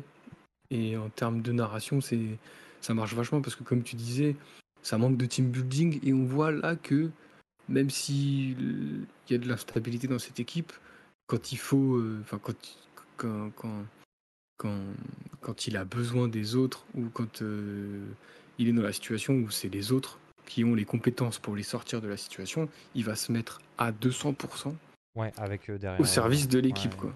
Ouais, carrément. Donc il va parler à Eldritch pour qu'il débloque la situation derrière et il va abattre le, le terroriste qui est derrière eux. Euh, il va, euh, ils, ils vont commencer à se faire le meilleur apéro de Capri Sun euh, de tout Bagdad. Voilà, ça récupère des Capri Sun. Donc il dit, il dit en, dé- en déconnant un peu, sans faire de blague, mais moi j'ai soif et tout. En fait, il va récupérer un Capri Sun qui va faire boire à Sandborn parce que, comme tu disais, ça fait des plombes qui sont là. Et lui, il va même pas boire parce que il y en a Ouais, plus quoi. Il va vrai, se mettre au service de l'autre et c'est genre, je trouve que la scène marche ultra bien. C'est un, un super euh, duel de sniper. Et surtout, généralement, ce que j'aime bien les duels de sniper, mais je- que je, que je reproche, c'est que ils ont tué le gars qui est à 2 km. Ils sont euh, toujours sûrs de l'avoir buté alors qu'ils sont à 2 km et qu'ils le voient quasiment pas, quoi. Mhm. Et euh, là, par contre, non, ils vont rester des plombes alors qu'en face, il n'y a plus personne. Genre, euh, Oui, oui, mais euh, ça, je, je, je suis pas sûr d'avoir compris pourquoi il reste. Bah, par En fait- sécurité, je pense. En fait, il reste parce que, exactement, il moi je trouve qu'il reste à la fois par sécurité et parce qu'il y avait deux gars dans la maison, ils en ont abattu un et ils sont pas sûrs d'avoir abattu le deuxième, Ouais, c'est ça. qui peut potentiellement être caché derrière le mur. Du coup, ils restent, alors que, et jusqu'au bout d'un moment, ils sont en mode, je pense que c'est bon. Je crois que c'est bon. Je crois que ça fait trois jours qu'on est là. Je pense qu'ils sont plus là. Voilà. Mais j'ai trouvé ça vachement cool et vachement réaliste de, bah, c'est pas juste abat un mec et puis c'est reparti, quoi, on rentre à la maison, quoi. Non, Oui, oui. c'est euh, du danger et ça peut, ça peut repartir en vrille derrière, quoi. C'est ça, c'est ça. Et euh, bah, du coup, très belle, euh, très belle mission. Bravo, la team. on, on est ensemble. c'est beau. On retourne. Ouais. Bah, en fait, est-ce qu'on rentrerait pas à la base pour se casser la gueule, genre. euh, Bah, c'est ça, écoute, on, on va boire un coup et puis on va se mettre quelques nions euh, pour faire la bagarre. euh, mais la bagarre, euh, j'a- j'allais dire fraternelle, mais c'est pas vraiment ça. Ça se chamaille, quoi. C'est des petits au début, ça chiens, chamaille avec de la complicité. Ouais. Et euh, on va en apprendre plus sur les personnages. On va apprendre que James, il a un fils. Euh, Euh, Une fille, tout à fait. Une fille, pardon. Une femme, euh, qu'effectivement, il garde quasi euh, des souvenirs de chaque mission. Oui, et Avec- aussi ouais, comprendre qu'il garde des souvenirs. Avec une espèce de- d'admiration en se disant, putain, ça, ce- cette pile euh, 9 volts, elle, elle peut... elle a failli nous tuer, quoi. L'interrupteur Mm. qu'il a récupéré dans la bagnole, fait, putain, ça, ça a failli nous tuer. Donc un genre d'admiration un peu morbide. Mais pourquoi pas, hein, en temps de guerre, chacun ses, euh, chacun ses lubies. Euh, Et on n'en apprend pas tant sur les autres, hein, en fait. Bah si, on attend que, on apprend que sans- on apprend- sur Eldridge, on n'apprend pas grand-chose. Non. Parce qu'on toute la personnification d'Eldridge va passer par ses discussions avec le médecin. Oui. Euh, alors que Sandborn et James, ça va passer par leur, enfin leur, euh, comment dire, le fait qu'ils sont dans leur approche diamétralement opposée 90% du temps. Mhm. Et du coup, ça va mettre en place la personnification des caractères justement par leur affrontement en fait. Ouais. Parce qu'ils sont, euh, ils vont tout se jauger et se, se, se- enfin se, se, euh, comment dire, euh, Oui, ce, ce- enfin remettre en question ce que l'autre, le fonctionnement de l'autre et comment l'autre pense quoi. C'est ça. C'est ça, c'est ça. Donc euh, effectivement, on les connaît déjà un peu, quoi. Sans, sans- on n'a pas besoin du background de, on a famille, enfant, euh, tout ça, quoi. Mais ce qui est Euh, rigolo parce que à ce moment-là, euh, Ouais. moi je me dis, euh, enfin moi j'aurais plus pensé que c'est Sandborn qui avait un gamin et que Oui. James lui était euh, solitaire à fond quoi. Et le film va venir, enfin en tout cas pour moi ça va marcher comme ça. Le film va complètement inverser ce truc-là. C'est vrai. C'est-à-dire que c'est le mec qui en a rien à foutre et qui prend des risques inconsidérés, qui a une famille qui l'attend à la maison quoi. Qui a une famille, qui est, euh, on apprend qu'il est garde forestier, il me semble. Oui, puis il a des mots durs. Enfin, il dit que sa femme, il l'aime pas plus que ça, mais Oui, euh, bon, il a eu un gamin avec elle, donc euh, je trouve Ouais. ça dur. Enfin, c'est dur. C'est vrai, c'est vrai. Bah, il, ça, ça l'intéresse pas plus que ça. C'est-à-dire qu'il va prendre plus de temps à expliquer euh, la pile 9, fil- euh, 9 volts, elle a servi à ça pour possiblement tuer. Ça, ça servait à ça plutôt qu'il il survole un peu le côté familial, quoi. Il s'en fout un peu. Oui, de ouf. J'avais pas du tout vu le truc comme ça, mais effectivement, c'est carrément ça. Il est beaucoup plus impliqué. C'est ça. Donc, euh, moi, je te propose de repartir en mission après euh, Ah bah. ce moment de camaraderie. Ah bah allons-y. Mais euh, on emmène le psy avec nous, par contre. Ah, quelle... une riche idée. Une riche idée. Donc, on... avant ça, bon, bien sûr, on n'en a pas parlé, mais il y a eu un entretien entre Eldridge et le, euh, le psy en disant euh, Bon, bah, t'es en train de me dire de me calmer, euh, de pas avoir peur pour ma vie, mais bon, euh, t'es psy, t'es psy, frère, quoi. Viens, viens sur le terrain avec nous. Voilà. Donc, le gars le, médecin, le médecin le prend au pied de la lettre. il prescrit une sortie, une sortie. Donc, euh, donc il les suit dans une mission dans un bâtiment, un gros gros bâtiment. hein. C'est un bel urbex qu'ils font là. Mm. Euh, et là, il tombe. euh, donc, on a une scène d'infiltration du bâtiment qui est assez folle, je trouve, où euh, vraiment le, le- le- l'échange, le duel de sniper a tout changé, la relation entre euh, James et Sunburn, puisqu'ils avancent, euh, la chorégraphie est folle, ils sont au timing près, ils s'écoutent, ils sont vraiment... euh, Ouais, c'est ça, la, la chorégraphie, c'est quasi une danse où ils vont avancer de, de pièce en pièce de manière extrêmement fluide, extrêmement euh, respectueuse, extrêmement attentive à l'un, à l'autre. Au... Enfin, il y a une belle cohésion quoi, entre les deux, j'ai trouvé. Surtout cette, sur bah, toutes ces avancées de bâtiments. Ah bah, la Silicon Valley a montré que les team building, ça fonctionne. hein. Ah bah oui, oui, oui, oui. Il faut, faut s'acheter des, des, des, des, des bouboules en plastique pour travailler comme fauteuil de bureau et puis ce sera beaucoup mieux pour eux. On va travailler dans des hamacs, moi je te le dis. hein. Et il tombe sur un labo de fabrication de bombes. Ouais, ils se tombent sur un gros gros stock de bombes Ouais. Et, et, et pas que ça. Et pas que ça, puisqu'il tombe sur un corps, un corps humain d'un jeune garçon. Qui sait que ça pourrait bien être? Euh, James suppose que c'est Beckham. Ouais, lui, il est convaincu que c'est le c'est gamin avec qui il a eu des, euh, comment dire, des interactions sur le camp. Donc celui à qui il a acheté des DVD, celui à qui il avait C'est joué au foot et tout. Et alors, Euh, euh, et- bah, Eldridge est assez choqué. Euh, et là, Sandborn euh, lui dit bah, Gros, t'as jamais vu de bombe humaine. Ce que j'ai trouvé Ouais. incroyable. Enfin, incroyable, incroyablement dur. Je me dis Putain, euh, est-ce que ça s'est fait pour de vrai de foutre des bombes dans des corps humains? Je trouve ça d'un glauque assez dingue. Et la scène est très très dure puisque. euh, malgré tout, on l'aime bien, ce petit Beckham qui joue au foot et qui vend des DVD porno. Donc, euh, donc c'est un peu dur. Euh, Sandborn et Eldridge bah, s'en vont en se disant bon bah on va faire péter le truc. euh, tant pis. Ouais, en fait, euh, James, il- James, on le sent vachement touché Ouais. par le gamin. Hmm, Et c'est peut-être la première fois qu'on le voit un peu vulnérable, en mode genre, il est vraiment touché par la situation. Mhm. Et, et du coup, il va dire au gars, bah vas-y, on fait tout péter. Et après, il dit, non, attendez, je vous rejoins dans deux minutes, euh, je, je vais, euh, je vais préparer les explosifs, cassez-vous, comme ça vous serez en sécurité et tout. Mhm. Et euh, il va pour poser les explosifs sur le gamin. Ouais. Et, euh, et il change d'avis en fait pour. euh, et en fait, il va ouvrir le gamin. Il va Dans une scène, euh, ouais. Très dur. Assez hardcore. hein. Ouais, putain, ouais. Il faut un peu s'accrocher quand même. Parce que euh, Catherine Bigelow, elle va tout nous montrer. Genre, euh, Ah oui, oui, oui, il a pas de. Oui, oui, bien sûr. hein, C'est... genre c'est sale, c'est dégueu, mais Mhm. c'est pas non plus. euh, Enfin, c'est, c'est, c'est- enfin, je sais pas si c'est réaliste parce que euh, je suis pas un expert. Ah bah, jamais vu désamorçage de bombe. gamin, Non, non, mais, non Non, mais genre, euh, en fait, il n'y a pas de, de grand- grande giclée de sang ou ce genre de truc, Non, quoi. C'est vraiment, C'est pas romancé, c'est pas, euh, tu vois, c'est pas mis en scène, c'est voilà, c'est ça. C'est ce que je cherchais. ça, ça garde, ça garde sur du, euh, sur de la caméra au point, et puis on filme le gars retirer les, les agrafes, et c'est très, euh, on est un peu constamment dans, j'exagère, hein, mais dans enquête d'action, quoi. C'est-à-dire que c'est caméra Mm. à l'épaule et on est au plus proche du, euh, réel, donc la mise en scène veut te fait dire que c'est réel. Après, pareil, j'ai jamais désamorcé de gamin, donc je peux pas te dire.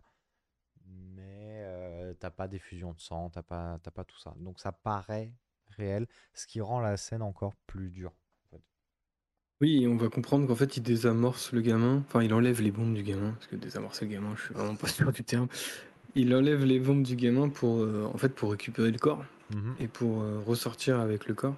c'est ça. Donc, euh, il, il ressort avec le corps euh, Alors, bah, juste pour que le gamin explose pas euh, dans l'explosion du bâtiment, quoi. genre. ce qu'on n'a pas dit, par contre, c'est que bah il y a toujours le psy qui est avec eux. Mais lui, c'est quoi son rôle? Bah, le psy, euh, le psy, c'est un peu- c'est Antoine de Maximi. Il est dans Rendez-vous en terre inconnue. Enfin non, euh, j'irai j'irai dormir chez vous. J'irai dormir Et il chez vous. Et il va discuter avec euh, avec des gens. euh, Avec des civils, quoi. Il fait bon, avec- bah, avec des civils, et il leur dit, euh, bah, il- c'est un peu dangereux. euh, Peut-être vos cailloux plus tard, quoi. J'en sais rien. Voilà, donc ça discute, ça discute, ça discute, voilà. Et puis au moment où James ressort avec le corps, il dit au gars, bah cassez-vous, on va tout faire péter. Donc euh, les gars s'en vont, James pose le gamin dans le Dans le dans camtar. une Non, dans dans le le- camtar. Non, dans, il va le poser à côté, en dehors du site. Je pense que c'est juste pour le ressortir, il va pas non plus emmener Ouais. le gamin au camp. Je pense pas qu'il ait le droit, Je pense pas, je pense pas. Et euh, voilà, tout le monde monte dans la Jeep, Sauf le psy. sauf le psy. Et puis euh, et puis bon bah boum. Eh ben, c'est ça, c'est ça. On dit, eh, viens, euh, psy, euh, c'est bon, t'as assez discuté avec, euh, avec les locaux, maintenant, faut y aller. Il fait, ok, ok, j'arrive. Et boum. Boum. Donc disparition du psy, Ah bah, littéralement disparition du psy. littéralement disparition. Donc il ne reste que son casque. Ouais, ce qui trigger du coup euh, Eldridge, parce qu'il se dit, bah quand même, c'était un bon psy, euh, ça fait chier quoi. Ah, puis au début il comprend pas. Il est en mode il est où, il est où quoi. Ouais. Il, enfin, il y a du déni qui est euh, assez. Mais pareil, dur la, à voir, quoi, genre. la scène, il, il est bon, Brian Gerardi, parce que la scène est, est assez, assez, bonne, on, on- assez folle. On le sent vraiment perdu dans ce qu'il vient de voir. Quoi. Mm. C'est, enfin, le côté soudain de la chose quoi. Ouais, c'est genre ouais. euh, vraiment le film et genre. euh, c'est- Enfin c'est c'est un espèce de jumpscare en fait. Ça explose comme Oui. Ça peut exploser n'importe où, n'importe quand, en fait. C'est genre, ça. euh. Et c'est euh, ouais, c'est ah, dur à voir, hardcore, mais c'est euh, vachement intéressant et et moi j'avoue qu'à ce moment-là je me dis Hum, Eldritch ça va être compliqué de s'en remettre quand même. hein, Oui, oui, oui, là, le, le- le moral va être très très bas. Là, ça fait peut-être un peu beaucoup pour la même personne quoi. Genre, euh. Ah, quelle journée, hein Euh, Du coup, bah, retour au camp quand même, hein, parce que bon, faut bien, faut bien retourner en camp. Et James, lui, ça le trotte toujours, hein, euh, Beckham. euh, est-ce que c'était lui? Est-ce que c'était pas lui? Bah, lui il est toujours convaincu que c'est lui quoi. Du Ouais. coup il va essayer de savoir euh, qui l'a mis dans cet état-là, enfin qui l'a tué et euh, transformé en bombe quoi. Mhm. Donc il va aller voir euh, le gars avec qui euh, Beckham vendait des DVD, euh, Oui, qui il va lui sort dire, du... il- c'est ça, il sort du camp. c'est ça en fait, il, Il va va le en voir, il ville. le confronte et le qui lui dit bah, casse-toi et du coup il va euh, le menacer avec une arme et lui dire emmène-moi Ouais. là où les mecs ont euh, transformé Beckham en bombe. Mhm. Le gars a pas l'air de trop comprendre de quoi il parle. Non, il est pas au courant du dos, non. On sait même, il lui dit même qu'il parle pas anglais et tout. Ouais. Euh, donc c'est un peu complexe. Donc il sort du camp en bagnole. Donc il se retrouve de nuit en plein Bagdad, alors que c'est un soldat américain tout seul, donc sans protection, sans rien. En civil, ouais. Euh, le gars des DVD va le, enfin va le lui dire, bah c'est cette maison là. Mhm. Donc lui il est en mode, euh, attends-moi, taxi, tu me ramèneras à la base quand même. Oui. Le gars du DVD lui dit, Bah, bah, ok, je, je t'attends, pas de problème. Je fais tourner le compteur, je t'attends. Il descend de la voiture, évidemment le gars démarre en trombe Bah, et se casse, évidemment. Et il va euh, ouais, rentrer dans une maison et il va pas trouver exactement ce qu'il était venu chercher. Quoi. Non, d'ailleurs, j'ai pas bien. euh, je t'avoue, j'ai pas bien saisi cette scène. Il était censé aller, euh, du coup, retrouver le gars des DVD. Non, il était censé retrouver qui d'ailleurs? J'ai pas bien compris cette scène. Quand il En se fait, il essayait- euh, quelqu'un. Bah, en fait, il... en fait, ça viendra. En fait, euh, l'idée, c'est que dans le film, euh, le personnage de James est convaincu que le gamin c'était Beckham. Oui, le film nous dira juste après qu'en fait c'était pas Beckham. oui. Parce qu'il va retrouver Beckham au camp dans une scène après. Donc ce que moi j'ai compris a posteriori, c'est que le gars, du- enfin le, le gars avec qui euh, Beckham vendait des DVD, se fait faire agresser par un soldat américain qui lui dit emmène-moi là, là où il y a une bombe dans Beckham. Ces gens, gens n'existent pas. Pour, pour moi, il est toujours roulé dans la ville jusqu'au moment où il a dit genre c'est cette maison, vas-y. Ah euh, ouais, ok, c'est là. euh, laisse-moi tranquille. Voilà, parce qu'il fallait le lâcher quoi, parce qu'en fait il cherchait un truc qui n'existait pas quoi. Ok, d'accord. Enfin, après, c'est comme ça que moi je l'ai compris. Ça se trouve, il y a un autre truc, mais parce qu'en fait, il va tomber sur un gars euh, bah, adorable. Ouais, qui a l'air vraiment sympa. Il se fait menacer par une arme et, euh, et le gars lui dit Bah non, mais euh, va assieds-toi à la table, on va, on va boire un peu d'eau, ça va te faire du bien. ouais, voilà. Tu veux pas de l'eau là? Et euh, donc bon, bien sûr, il se fait, il se fait dégager par, par la femme du gars qui, qui est en panique hein, de, de voir son mari menacé par une arme à feu. Donc il se fait dégager. arme à et là, feu il se euh, retrouve- maintenue par un Américain qui a envahi le pays, Oui. hein, on le rappelle quand même. Oui, oui, donc c'est une petite ambiance. quoi. Donc elle se dit, euh, bah non, je veux pas ça chez moi, tu dégages, t'es gentil. Tu dégages. Et du coup, effectivement, il va se retrouver euh, de nuit dans la rue euh, à courir euh, jusqu'au camp. Euh, donc un peu panique. Un peu panique, forcément. Euh, donc il est étranger en ville et il arrive jusqu'au camp euh, à pied donc. Et là, euh, l'accueil au camp est un peu, un peu délicat. Oui, bon, il ça n'a pas être- grand chose à faire dehors. euh, en plus, il est armé, il s'a- il s'approche d'une base militaire américaine. euh, bon. Donc, monsieur, les mains sur la tête, à genoux, t'es qui, t'es qui, qu'est-ce que tu fous là? Enfin, l'accueil est, est dur. L'accueil est dur. Oui. Mais en même temps, bon, c'est la guerre, hein, donc c'est normal. Enfin, c'est normal. Non, c'est pas normal que ce soit la guerre. Bref. Euh, Qui va pour se coucher. euh, sauf que, comme on le répète bien assez depuis le départ, euh, le danger est partout et tout le temps. Et c'est-à-dire qu'il faut partir en intervention. Oui, direct. Euh, ta, ta, ta. Donc la mission, c'est quoi? La problématique, c'est qu'il y a eu une explosion au camion-citerne dans la ville de Bagdad, toujours, en plein milieu de la nuit, Exact. Et que euh, il y a une scène de chaos et que eux sont là pour euh, intervenir si jamais des autres explosifs sont trouvés. C'est ça. Sauf que euh, du coup, ils vont patrouiller un peu autour et très vite, ils vont comprendre que potentiellement les mecs qui ont fait exploser le camion citerne étaient aux alentours Mhm. et que euh, ils sont peut-être partis euh, par là parce que les traces euh, semblent laisser présager qu'ils Ouais. sont partis par là. Ouais, Et là, euh, James, il va dire, bah vas-y, on y va, on va les récupérer. Ouais. À quoi les deux autres vont répondre, Bah, fait, on- c'est pas notre boulot. un, c'est pas notre boulot, et puis deux, euh, on va pas y aller que tous les trois, quoi, c'est complètement con. Ouais. Euh, sauf que le problème, c'est que c'est James qui décide. Du coup, il va pas écouter ses collègues et il va leur dire, en fait, on y va, c'est pas une question. Mhm. Euh, donc ils vont s'enfoncer, ils vont s'enfoncer, pardon, euh, tous les trois dans les rues de Bagdad. Ils vont se séparer en plus. Je comprends pas trop pourquoi ils se séparent. Peut-être pour couvrir plus de terrain, mais Ouais, c'est un peu con quand même. bon, ouais. Et en fait, ils vont s'enfoncer dans la ville tout seuls, euh, donc avec très peu de protection, très peu de couverture, dans un milieu hostile. Mhm. Euh, en plus, il y a eu un attentat à côté et ils n'avaient pas forcément tort. Il restait des mecs autour. Ouais. Et euh, donc James et Sandborn vont se retrouver, si je dis pas de bêtises? Oui, c'est ça. Après cette séparée, ils se retrouvent. euh, mais où est euh, Eldridge? Il est où Eldridge? Eh ben, on entend des, des coups de feu. Il me semble au loin qu'il les fait un peu tiquer. Donc là, ils vont aller vers les coups de feu. Et ils vont retrouver donc euh, Eldridge qui est, euh, qui est euh, capturé par, euh, par deux gars. Donc ça va suivre une petite course-poursuite jusqu'à ce qu'ils retrouvent euh, Eldridge avec deux gars. Et là, ça, ça tire à vue. Ah Oui, parce qu'en fait, leur, gars est en- leur pote est en train de se faire enlever, en fait. C'est ça. Et euh, si jamais ils... Enfin, là, s'ils arrêtent pas les deux gars, euh, c'est terminé pour Eldridge. Mhm. Et Je vois pas trop comment. euh, voilà. Donc la scène marche vachement bien parce que Ouais. c'est de la tension de ouf où je me dis s'ils les perdent, c'est terminé. C'est terminé. Euh, donc ils vont quand même les retrouver, ils vont tirer sur les mecs et en même temps, euh, malheureusement, ils vont tirer sur ouais. qui va se retrouver blessé. Euh, cut. Et on se retrouve au camp de base où en fait euh, Eldridge est, comment on dit, Il rapatrié. est rapatrié, ouais, ouais, il est rapatrié.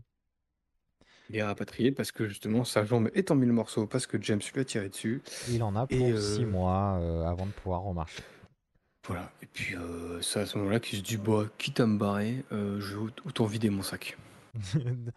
James, t'es une merde, ok Euh, Voilà. Grosso modo, James, t'es une merde.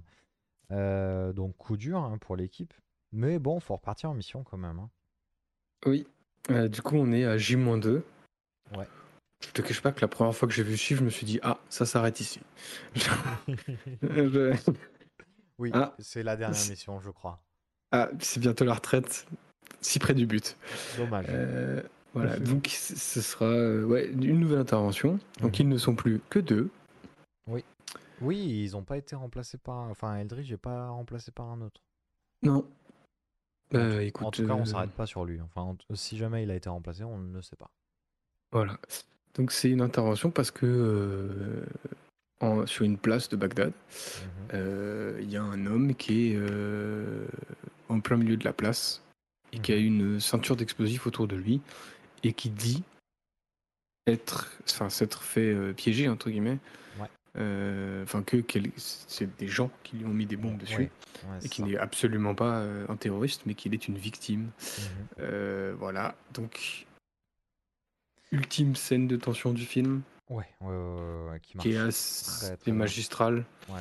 parce que ça va allier euh, la tension de toujours et ça ça fonctionne tout le temps dans le film et c'est ce qui rend le film vachement intéressant de ce point de vue-là, c'est qu'en fait de par la guerre, l'envahissement de l'Irak, tout devient Tout une menace. ouais. Ouais, ouais. Et il- à aucun moment, les personnages américains dans ce film ne peuvent faire confiance aux, aux civils.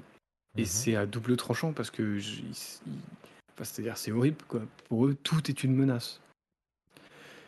Et, euh, et là, en fait, ils, ça, ils n'arrivent pas à, à être sûrs que le gars en face n'est pas juste un terroriste qui, un kamikaze en fait, qui va se faire péter une fois qu'ils vont s'approcher quoi. C'est ça. Sauf que bon, James, il en a rien à taper. Ils s'en branlent. Il s'en branle, il dit bah j'y vais. Euh, mais euh, malheureusement, le gars en face parle pas anglais et lui ne parle pas arabe. Du coup, c'est un traducteur qui va faire la traduction. Du coup, ça crée en plus Oui, des difficultés de communication dans une situation qui est déjà compliquée. Donc ouais, euh, tout pue le, ça va vraiment, vraiment partir en vrille, quoi.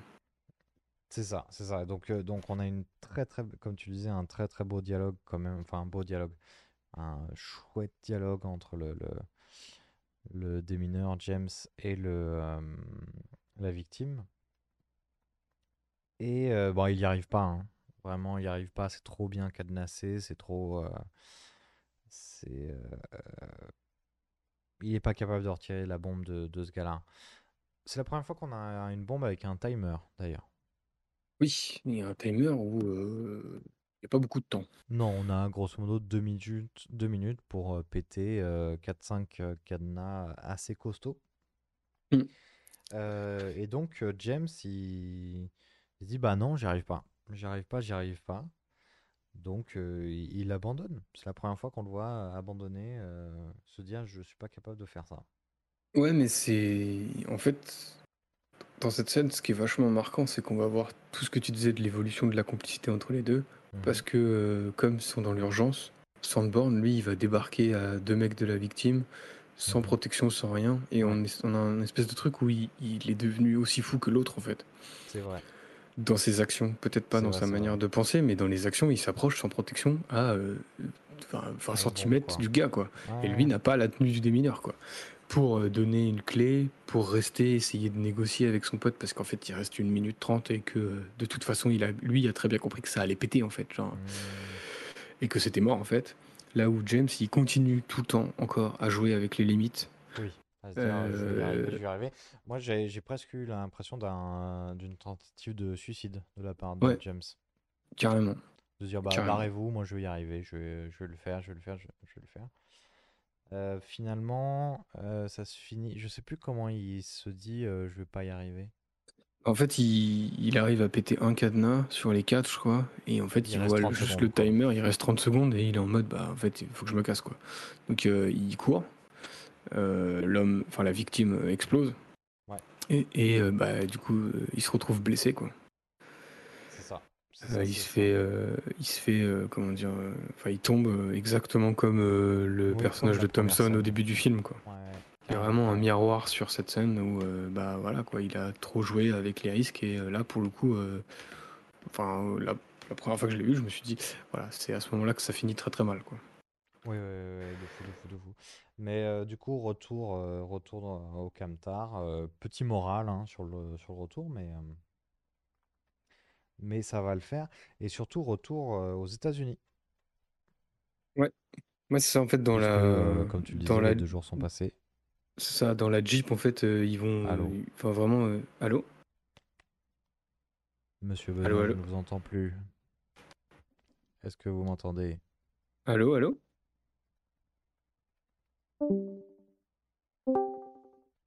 Allô Allô, allô Oui. Ah, je vous ai ah c'est retrouvé. bon non je Magnifique. disais juste euh, dans la Jeep euh, ils vont avoir euh, enfin vraiment Sandborn va craquer complet quoi en mode genre j'en peux plus quoi Ouais.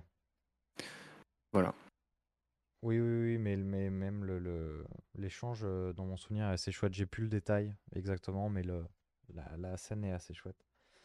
Euh, mais comme je le disais, retour euh, aux États-Unis. Ah, t'étais déjà parti sur la vie civile, pardon. J'ai dû louper un épisode. Ah ouais? Bah ouais, ouais, j'étais parti sur la vie civile.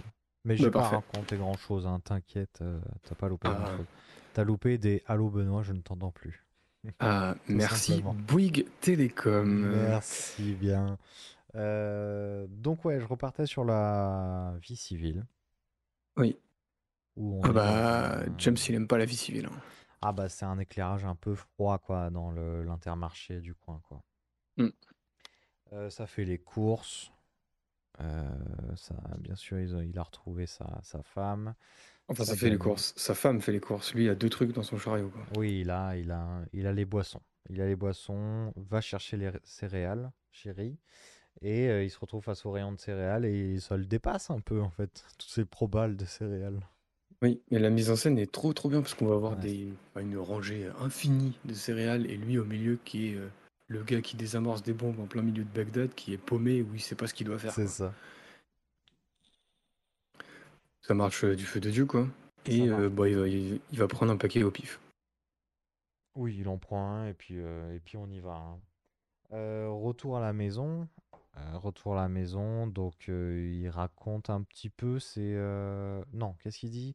Il dit à sa femme en coupant ses... euh, En faisant la bouffe, en coupant ses champignons, il lui dit, bah peut-être qu'ils cherchent... euh, Je crois qu'ils ont toujours besoin de, des mineurs. Elle répond pas tellement, hein, sa femme. Il y a, il y a pas... Il y a quasi pas d'échange de regards, de complicité entre les deux. hein.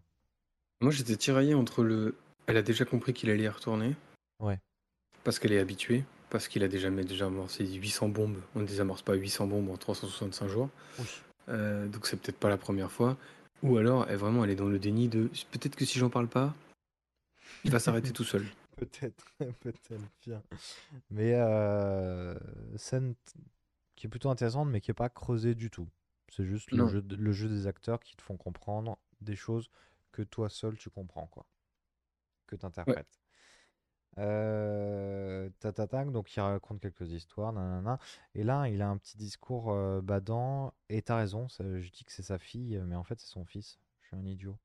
Euh, il a un discours un peu badant à son fils qui lui dit bah écoute là toi t'aimes plein de choses euh, t'aimes ton t'aimes ta mère t'aimes ton père t'aimes ton hochet t'aimes ton ton berceau et j'ai noté bientôt tout sera banal pour toi et moi je n'aime qu'une chose Mm. bim on retourne à, on retourne à Bagdad Voilà, avec euh, l'inscription, euh, comme on le voyait en fait les jours défilés avant la prochaine rotation, et ce coup-là, le compteur est reparti à 365 jours. c'est ça il s'est réengagé pour une année euh, euh, bah, sur le front en fait, euh, voilà, toujours en tant que démineur.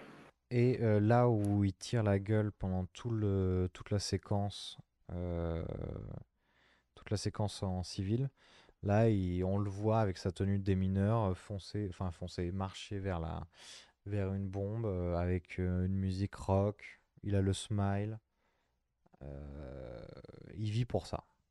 Il C'est vit ça. pour ça. Et c'est la fin du film. Et c'est la fin du film, et c'était un très très chouette film. Je suis content de l'avoir vu, de l'avoir mis dans la roue. Merci Benoît pour la propale. Bah de rien, j'aime beaucoup ce film. Je trouve vachement, comme on disait, en termes de réal, c'est incroyable, c'est Bah, trop trop bien.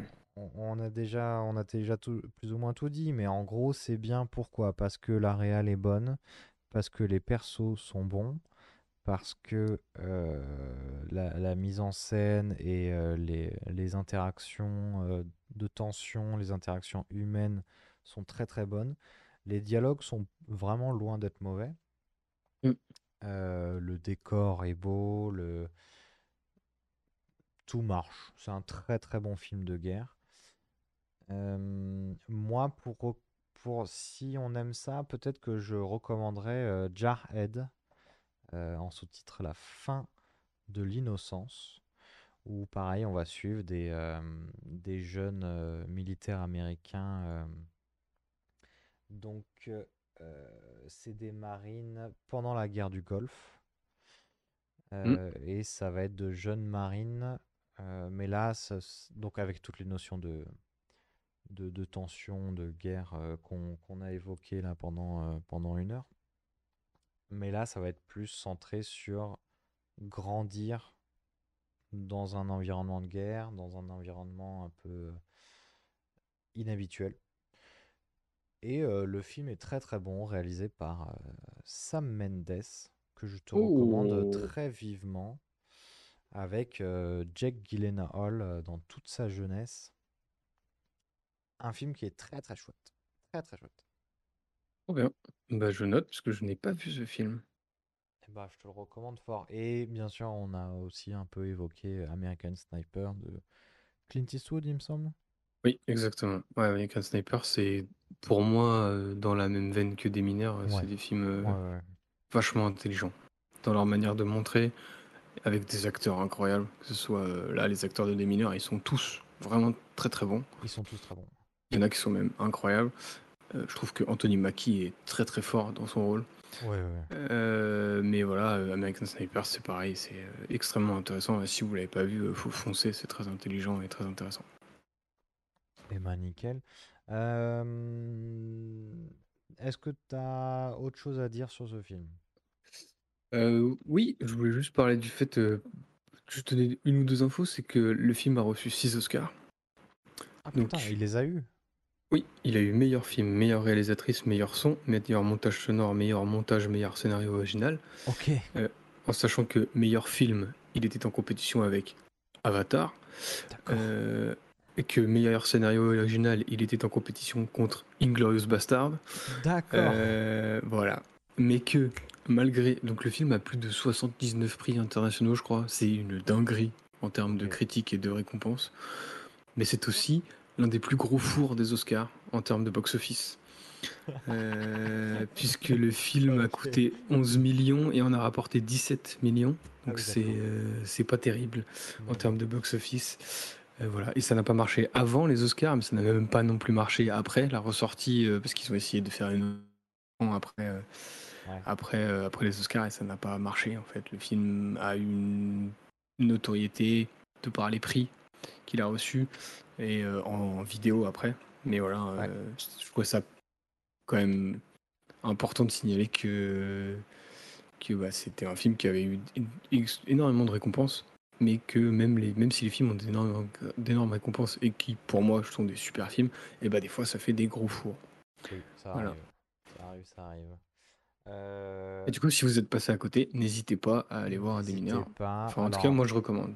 Moi, je l'ai vu sur euh, Amazon Prime. Pareil. Pareil. Et bah voilà, il est trouvable sur Amazon Prime. Euh, Est-ce que. Je suppose que tu as des news, euh, monsieur Benoît? Oh, oui, oui, Alors. news. Est-ce que avant de, de faire les news, est-ce qu'on tournerait pas la roue pour savoir de quoi on parle la semaine prochaine? Oh, tu veux tourner la roue avant les news? Ah, écoute, j'ai très très envie de tourner cette roue avant les news. ouais. Alors, qu'est-ce qu'on a rajouté cette semaine? Mathias, dis-nous. Euh, oui, alors attends, on m'a recommandé euh, Hérédité de Harry Aster, qui avait réalisé Avance. Enfin, en fait, c'est pas le seul film qu'on me recommande de lui. On m'avait recommandé aussi euh. Et Hérédité, apparemment, c'est très très bien. C'est réalisé du coup par Harry Aster, sorti en 2018, 2h06. Et oh putain, c'est de l'épouvante horreur. Oui. O- Ok, donc on va avoir de l'horreur dans la roue. Il y a déjà de l'horreur dans la roue. Ah bon? Ah, il y a Conjuring. Ah ouais, le 1? Oui. Ah. Eh ben écoute, on, on l'a rajouté à la roue. Je te propose de faire tourner la roue. Eh bien, c'est parti. Ah. Ça tourne, ça tourne, ça tourne. Oh là là, le vertige. hein. Oh, ça tourne. hein. Et nous serons sur... Oh, sur un genre qu'on n'a pas encore fait. On sera sur un western, puisque c'est Il était une fois dans l'Ouest. Ah oui. Ok, il était d'une fois dans l'Ouest. Once upon a time in the West. Mm, voilà. Donc, de Sergio Leone, sorti en 69. 3 heures. C'est un western, c'est un classique du western que je n'ai jamais vu et que j'ai toujours repoussé.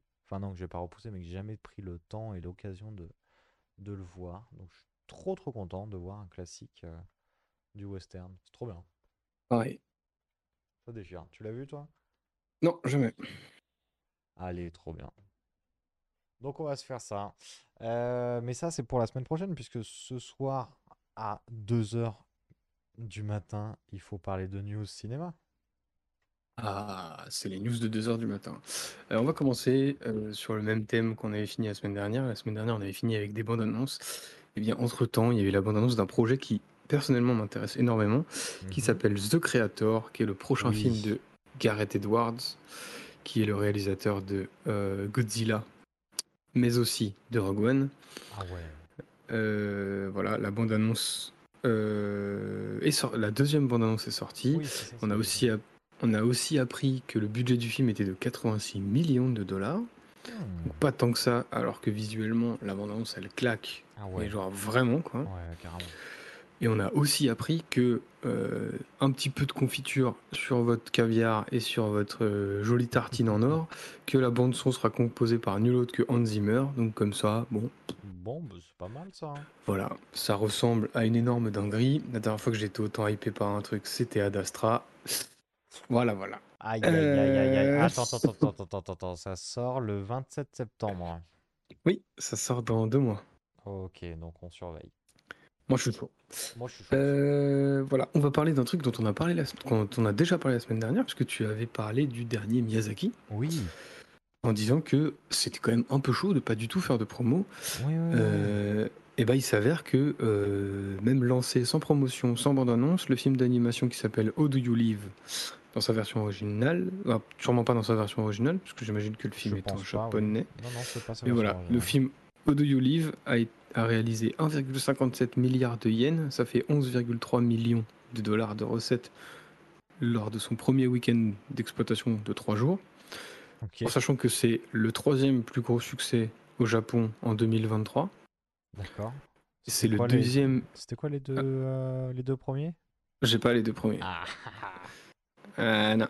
ah, c'est- Par contre, c'est le, dé- c'est le deuxième meilleur lancement all-time pour Ghibli. Ok. Je quoi le n'ai pas, premier non... Je n'ai pas non plus le premier. aïe, aïe, aïe, aïe. Mais voilà, mais du coup, ça a l'air d'être euh, vraiment extrêmement. Enfin, une- ça marche bien. Ça marche très très bien. Ok, ok, ok. Voilà. Donc, Eh comme bah. quoi, la, la stratégie a marché, que euh, ils auront pas de coup de com. Ça, c'est clair. Les Ah coûts bah, ça- marketing sont nuls. Peut-être euh, un petit peu d'argent pour l'homme qui a réalisé l'affiche du film, mais ça s'arrête là. Oui, oui, Euh, oui, voilà. et- Mais, euh, attends, ça marche. parce que pour le moment, il n'y a pas de sortie am- américaine ou européenne de prévu là. Si, je crois que c'est ça, c'est en septembre, si je dis pas de bêtises. Pour le moment, Allociné dit que ça sort prochainement. Ah, mais moi, il me semblait que. Enfin, j'ai fait une rétrospective Miyazaki. Il me semblait que c'était 31 septembre ou 31 octobre, un truc dans le Ah, genre. Peut-être, peut-être, peut-être qu'à ce moment-là, là, ils vont lâcher de la com. euh, En tout cas, c'est- ça, à mon avis, c'est pour septembre-octobre. Ok, ok, bon, bah, on ira le voir, ça, je pense. Voilà, on va parler de... de, de news très récentes, puisque aujourd'hui, c'est la sortie de Oppenheimer et de Barbie.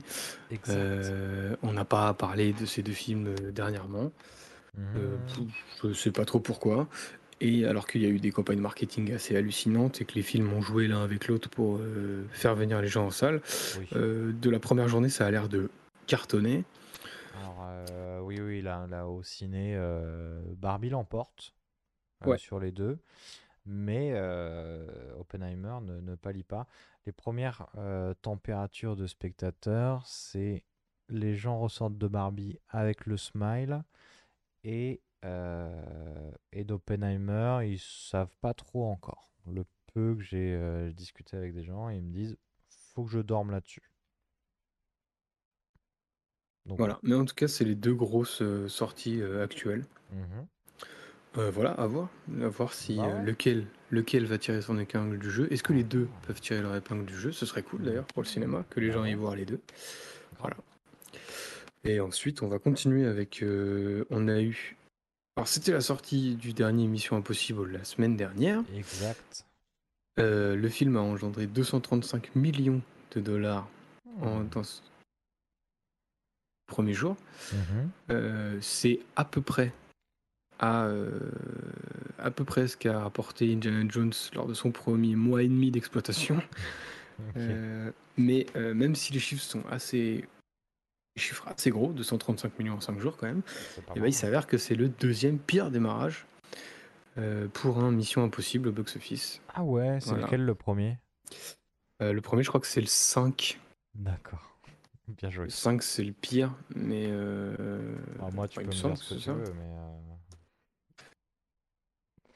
À vérifier. à vérifier, à vérifier, à vérifier. Ok. Euh, voilà. Euh, et enfin, avant d'attaquer la dernière grosse news, euh, il y a eu les premières images de Deadpool 3 avec Hugh Jackman et Ryan Reynolds. Le film est prévu pour l'année prochaine, sauf si un événement malencontreux arrivait, Comme. comme, on va en parler juste après, je recherche juste pour la donner la date Ah. de sortie de Deadpool 3. Est-ce que dans Deadpool 3, il va faire Coucou, je suis le film Deadpool 3 Oh, ça a l'air, hein, puisque les premières Ouais. images, euh, les premières images de tournage, c'est quand même, ils sont dans un décor avec des, tu vois, le, le gros, le gros logo 20 euh, Century Fox. Ah, d'accord. Et ben voilà, donc c'est un, c'est un film qui sait qu'il est un film. C'est super. Euh, Bravo, le ça film. sort, le- ça sort le 3 mai 2024. Ah ouais, c'est dans un petit moment. C'est dans, c'est dans moins d'un an. hein. Bah, le temps de faire 2-3 regards caméra avant de. avant de Voilà, mais le sortir, film sortira le 3 mai 2024 si les studios et le syndicat des acteurs arrivent à trouver un Ah, terrain mais d'entente, oui. puisqu'on en avait déjà parlé, Oh, oui, puisque oui, oui. c'est officiel, c'est la grève des acteurs. Ah ouais, ok. Euh, voilà, les accords entre studios et le syndicat, c'est SGA, je crois, si je dis pas Ouais. bêtise, euh, n'ont pas été trouvés. Ah Donc ouais. les acteurs sont officiellement en grève depuis jeudi. Ah ouais, d'accord. Oui, c'est ça, depuis jeudi. En sachant que c'est la première fois depuis plus de 60 ans que les acteurs sont en grève en même temps. Mhm. Donc c'est quand même un sacré, té- un sacré événement que euh, qu'il y a eu déjà eu beaucoup de pourparlers pour trouver euh, des accords entre les deux parties et que ça ne fonctionne pas. On apprend même dans un côté gossip de la chose que Tom Cruise a voulu discuter lui-même et essayer de trouver un terrain d'entente entre les studios et les acteurs et que même lui, même Tom Cruise n'a pas réussi. Tom Cruise. Putain, Même Tom Cruise. Qui peut, qui peut y arriver alors Et surtout, voilà ce que ça va engendrer. Donc déjà, les acteurs, donc ça c'est dans la charte euh, de ce qu'ils n'ont plus le droit de faire. Ils n'ont plus le droit de jouer, de danser, de chanter, de faire des cascades, du doublage ou même de tourner en motion capture. Tout travail de promotion est également banni. Interview, Ah podcast, ouais. tapis rouge, post sur les réseaux sociaux, festival, haute cérémonie de remise de prix, c'est mort. Mais à partir de maintenant, et pour les films à venir ou même pour les films là qui sortent? Et bien justement, même pour les films qui sortent, puisque jeudi soir dernier, c'était euh, la première du film Oppenheimer à Londres, et euh, Christopher Nolan était tout seul, puisque tous les acteurs ont quitté Londres, justement Ouais. à cause du début de la grève. Ah, Putain, ça va être vachement Parce que- intéressant ça. Ok. Ils n'ont pas le droit de faire de la promo, ils n'ont pas le droit de... euh, ils n'ont pas le droit. Mais Voilà. comment va faire euh, Jimmy Fallon par exemple? Comment il va faire? Et ben ça, c'est une très bonne question, parce que c'est justement les répercussions que ça peut avoir sur d'autres médiums, comme la télé. Si ouais. euh, les acteurs ne peuvent plus venir dans ce genre de show, c'est compliqué, quoi. Ouais, ok, ok. Bon, Voilà, bah, donc euh, il y a pas mal de tournages qui sont menacés. Gladiator 2 qui est en tournage, Deadpool 3 dont on vient tout juste de parler. Euh, voilà, petit fun fact qui montre à quel point ça peut être la merde. Euh, C'était aussi la première du euh, film du Manoir hanté, Ouais. euh, film Disney. C'est-à-dire que sans acteur, euh, il a quand même fallu trouver une parade. Et du coup, Disney, euh, dans sa bonté de montrer qu'ils avaient compris que les acteurs n'étaient pas contents, ont décidé de remplacer les acteurs par les mascottes du parc. Oh non Voilà, donc Ah les gens ont pu, ont pu, voir, ont pu voir défiler euh, Minnie, Mickey, Dingo plutôt à l'avant-première du manoir hanté puisque les acteurs n'étaient pas là. Incroyable. Ok, ok, ok. Putain, c'est ouf. Voilà, donc c'est euh, c'est un peu la méga merde. Euh, ça va bousculer beaucoup de choses. Il y a, là, il y a, en fait, il y a des films comme, par exemple, il y a le nouveau film d'ici, la Blue Beatles, qui sort dans un mois.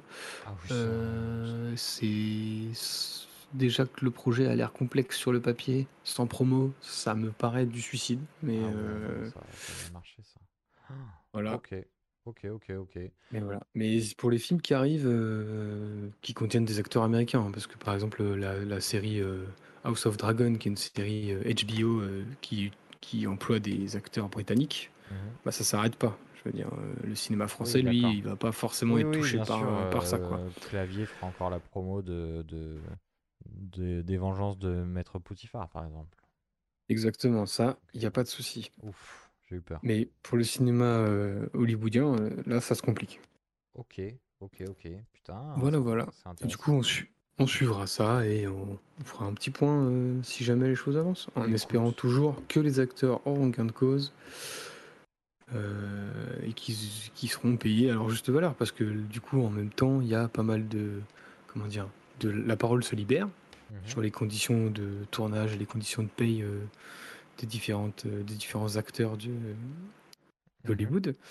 Et euh, ouais, enfin, il y a des situations qui sont quand même complexes pour les, pour les, euh, pour les scénaristes, pour les acteurs, parce que tout le monde n'est pas The Rock et tout le monde n'est pas l'homme le plus payé du monde. Euh, Il y en a qui n'arrivent pas à vivre, et il y a une grande Ouais. quantité d'acteurs américains qui n'arrivent pas à vivre. euh, et... qui ne peuvent même pas se payer les, les assurances maladie ou ce genre de choses. Ah ouais. Donc il est temps que ça bouge quoi. Ok, ok, putain, oui, d'accord, d'accord. Et est-ce que Vin Diesel est bien payé quand même? Oh, Vin Diesel, ça doit être euh, le deuxième plus payé, je pense, après The Rock. Ils En- doivent se tirer la bourre tous les ans. Donc, euh, Ouais, ok. Mais euh, si jamais actuellement il ne peut plus doubler Groot, Oh non. Il pourra Eh plus oui. faire Je suis Groot. non, il pourra plus. Alors, ça me rend triste de finir une émission comme ça. Bah écoute, euh, Mais je suis très très content de pouvoir euh, euh, discuter avec toi la semaine prochaine de Il était une fois dans l'Ouest. oui, il va quand même falloir trouver trois heures de notre temps pour regarder le film. Oui, on va trouver ça, on va trouver ça. Euh, mais du coup, merci beaucoup, Benoît. Bah, de rien, c'est toujours un plaisir. Ah bah encore une fois, c'est partagé.